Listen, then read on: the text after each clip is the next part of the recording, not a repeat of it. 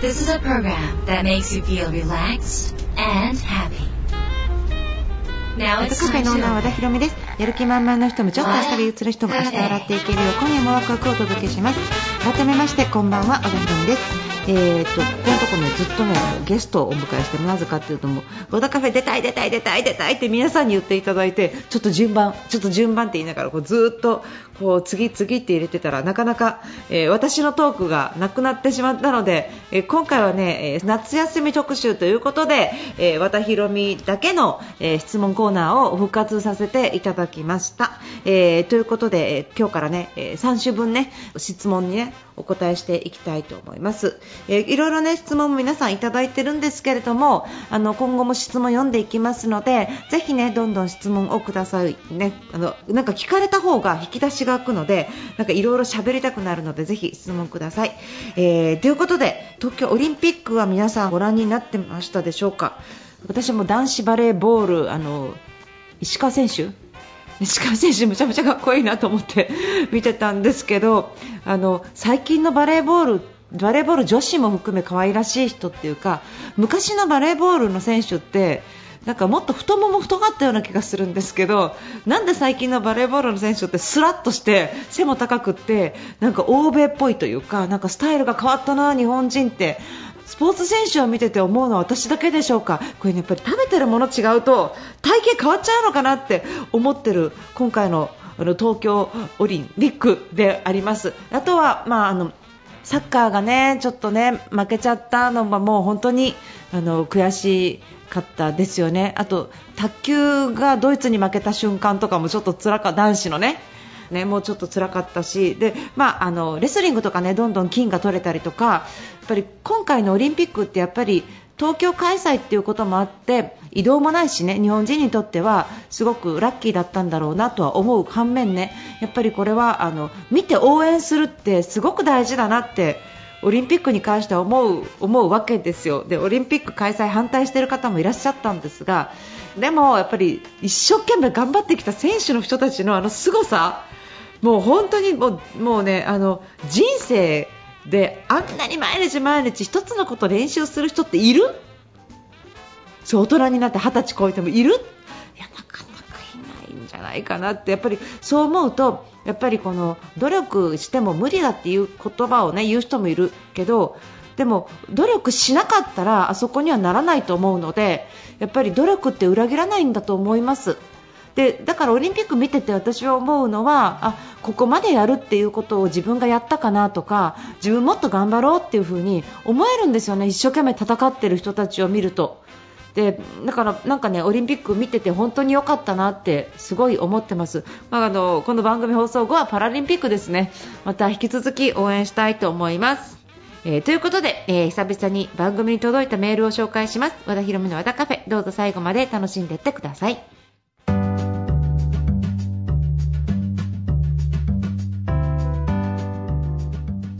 田博美の和田カフェ番組に届いた相談メールをご紹介します。ラジオネームぴょんこさんです。和田さんこんばんは。クラブハウスで和田さんのことを知りメルマガと宝物を読み、えラジオを知りえ相談を申し込みました。えー私は将来文章を書く仕事をしていきたいとコロナでぼんやり思うようになり少しずついろんな作家さんの作品を読んで研究しています。そんな中であって和田さんの文章は大好きになりました。飾らない言葉選び時にはそんな例えすると思えるようなユニークな言葉選びが楽しみになっています。読んでいて和田さんのような文章が書ける人になりたいなと思ってます。和田さん作家になる前は営業のお仕事されていたそうですが読んだ本が宝物なので営業の和田さんを知らずにすみませんということですね。言葉選びで意識されていることはありますか？っていうことですね。クラブハウスのフレンドリーな雰囲気に勝手に親しみを持ち相談させていただきました。ということです、えーとぴょんこさんどうもありがとうございます。まず小説をね一番最初に読んでもらったっていうのはも新しいジャンルからの切り口でもうそこから和田を知ってもらえるというのはある意味とても嬉しいですよね。なんかあのセールスとか、まあ、もちろん、えー法人様向けのコンサルティングとか、えーまあ、そういう講演活動みたいなセミナー活動はセールス的なことをやることが非常に多いわけですけどただ自分の伝えたいことっていうのは営業のことだけではなくって人がもっと楽に生きられることもっともっと幸せになる方法とは何かっていうことをやっぱり自分で問いながら人にも伝えてあげたいなっていうふに思ってるんですね。でその時に、まあ、宝物っていう小説を書いた。でそれは自伝的な、えー、自分の過去ですね。過去に自分があったことをデフォルメしながらフィクション化した内容になっているわけですけれども言葉の選び方は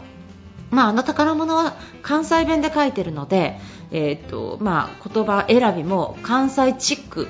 になってます。関西チックになっているので、まあ、ちょっとユニークな表現とか面白い表現みたいなものが、まあ、関西弁ならではの、えー、表現のスタイルが取れたんだろうなっていうふに思ってます。そうじゃない場合ってなかなかその、えー、っと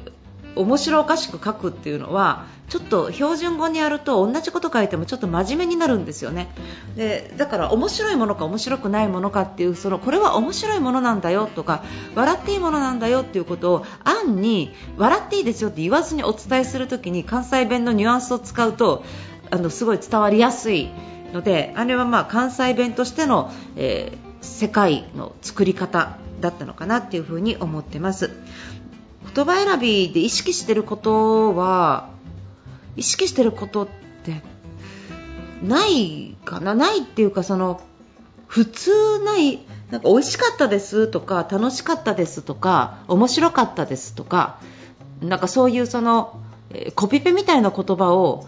なんかできる限り違う表現ができないかなっていうふに思うことはありますね。どんな風に楽しかったのかとか何々みたいに楽しかったとかどんな風な感動を覚えたとか、えー、と何々するぐらいに嬉しくなったとかなんかこうそういうその自分の次のアクションや自分にどんな影響があったのかっていうことを、えー、と言葉に入れながら語るっていうことをやることとかあとはあの例え話ですよね。例えばえそれはあの私がよく使うメタファーっていうねことですけど、あのまあ、文章を書くときにこれこれこうこうこうみたいになって小説書いてたらよくあると思うんですね、比喩表現。ああいうことをあの喋る時にもそれから書く時にもやっぱり意識してるというかそうしたくなりますね、書いてて。なぜかというと味気ないじゃないですか。一本の木が生えていた。大きな一本の木が生えていた。とか、なんか、あ、まあ、わかりましたってなるでしょ？ね。そしたらなんか、あの、うんと、ジャングル、ジャングルの中央に、えー、君臨する王者のライオンのようにとかね。そういう言い方をするとあなんかなんかこう威厳があるんだなとかそういうイメージになったりするのでそのままじゃなくって何みたいに見えたのかとかどういう感じだったのかっていうのを、まあ、あの考え出すようにはしてますね。それはもうすごいその比喩のうまい、えー、小説家の先生たちと比べたらまだまだ浅い部分あると思うんですがそういう感じとかね司祭にわたるっていうかあの細かいことをですね。例えば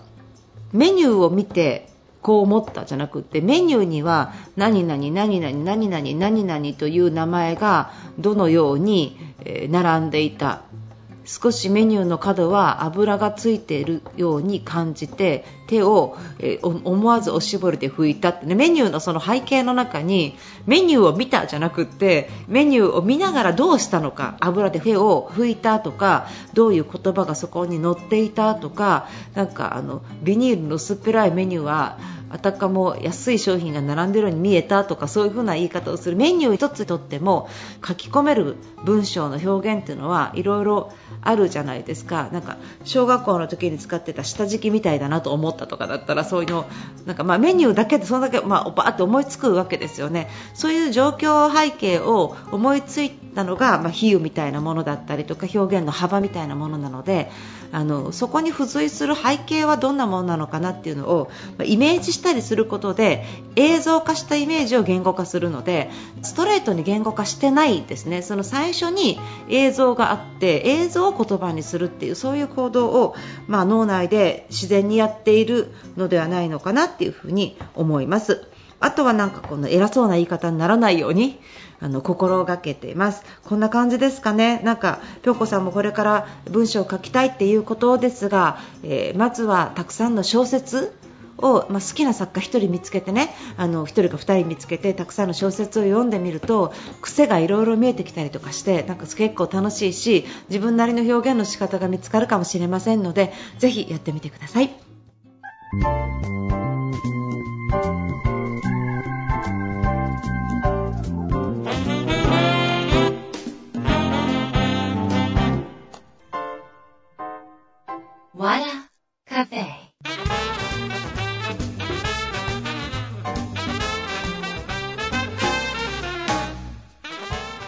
ひろみの和田カフェいかがでしたか、えー、今日は文章の話ですね。やっぱりゲストがいないとなんかまた全然違う話になって面白いですよね、えっと、いつもねゲストの方ばっかり宣伝してたんですけど今日ちょっと私の紹介もさせていただいていいですか？あの今ね、えっと、要点思考ってすごいっていうか本当にその要点思考で人生変わった人とか、まあ、あの本当救われた人がすごいたくさん出てましてそれであの今、私の方では以前ね要点エデュケータースクールっていうことで要点思考を広げる先生の認定コースみたいなものを、まあ、作ってたんですね。で結構何百人か卒業生いらっしゃるわけでであのクラスもね各自やっていただいたりとかしているんですけどあのもしね要点思考を伝えるお仕事がしたいとか将来的に要点思考を伝って自分も幸せにするし周囲も幸せにしたいもしくは今、例えば何かのセミナーやってるとかご自身で会社で何かされているとか、まあ、そういう方でも予定思考を教えられるとか伝えられるスキルを持ってるとやっぱりすごいこれからものすごいまた伸びてくると思います。で、あのそういうことで、えーとまあ、要点エデュケータースクール今年2回目の募集をしようと思ってるんですが、えーと今回ねあのもし興味がある人はぜひ受けていただきたいなと思っているのは目の前の人の陽転思考を伝えるだけじゃなくてエデュケータースクールの資格要は人に伝えられる能力を身につけていただいてトレーニングしてね身につけていただいた後に実は陽転カウンセラーコースっていうのを作ったんですね。で、えー、っとカウンセラーコースっていうのは陽転エデュケーターっていうのは、まあえー、複数の人の前で陽転思考を伝えるっていうねセミナー形式の先生なんですけどカウンセラーっていうのはマンツーマンですね。対面しながら、えー、その人の脳内を、まあえー、っとネガティブからポジティブに変えてでその変えながら未来のチョイスですね未来の良かったチョイスをしてでさらには過去にそのネガティブなものがあったら過去を良かったに変えていって過去と未来を変えていきながら現在の自己肯定感を上げていくっていうのは、まあ、あのもちろん講座を受けただけでもご本人1人でもできないわけではないんですが、えー、私自身も、えー、まあ、マンツーマンのたまにカウンセリングとかねコンサルティングをやるときっていうのは一人一人やっぱりこれやるとすごい結果が違うんですね。逆転思考はもう脳科学の先生にこれ理にかなってるって証明されていることでそして予定思考自体のそのカウンセリングの、えー、スキル自体がもう本当に世界で1つしかないものになると思います。なので、えー、自分がもうここ2009年から予定思考の本を作ってやり始めてから、えー、マンツーマンでどんどんどんどん人の中の人生を変えてきたっていうその実績本当のリアルの実績からの、えー、コンテンツ、ニューコンテンツになりますので、ただそれはもう本当にあなんとなくいいなとかなくってやっぱり覚悟して受けていただきたいなと思ってるので結構ヘビーなコンテンツなんですね。まあ回数も多いですしね。でもそういうのもし興味ある方いらっしゃったら和田博美公式ページのウェブサイトから、えー、見ていただく。もしくは、えー、LINE アットに登録していただくと私の、えー、元気ワード要点思考ワードとかいろんなセールスのワードとかがいろんなもうね本買わなくても本読んでる状態になるぐらいちょっとずつちょっとずつ本の中身が飛び出してくるので超お得な LINE アットがあるんですがその LINE アット登録していただくとそこに情報を載せますので LINE で和田博美で検索していただくと公式 LINE 出てきますのでそちらぜひ登録ください。そこで有益な情報情報をぜひ取っていただければと思います。もちろんあのウェブサイトからメルマガ取っていただいても構わないですがまたあの LINE アットから入っていただけるのが一番楽かなと思いますので LINE で和田博美をぜひ、えー、検索してみてください。よろしくお願いします、えー、ということでね皆さん番組では質問募集しておりますよ、えーアドレスは和田アットマーク FM 富士 .jp wada アットマーク FM 富士 .jp になります、えー皆さんからの質問、感想、ぜひぜひお待ちしております。ありがとうございます。また、この和田カフェはロサンゼルスにあるラジオ局、TJS ラジオでも放送しています。ロサンゼルスにお住まいのお友達にぜひ紹介してください。えー和田博美の和田カフェ、今夜はこの辺りで閉店です。皆さんにとって来週も素敵な1週間になりますように、お相手は和田博美でした。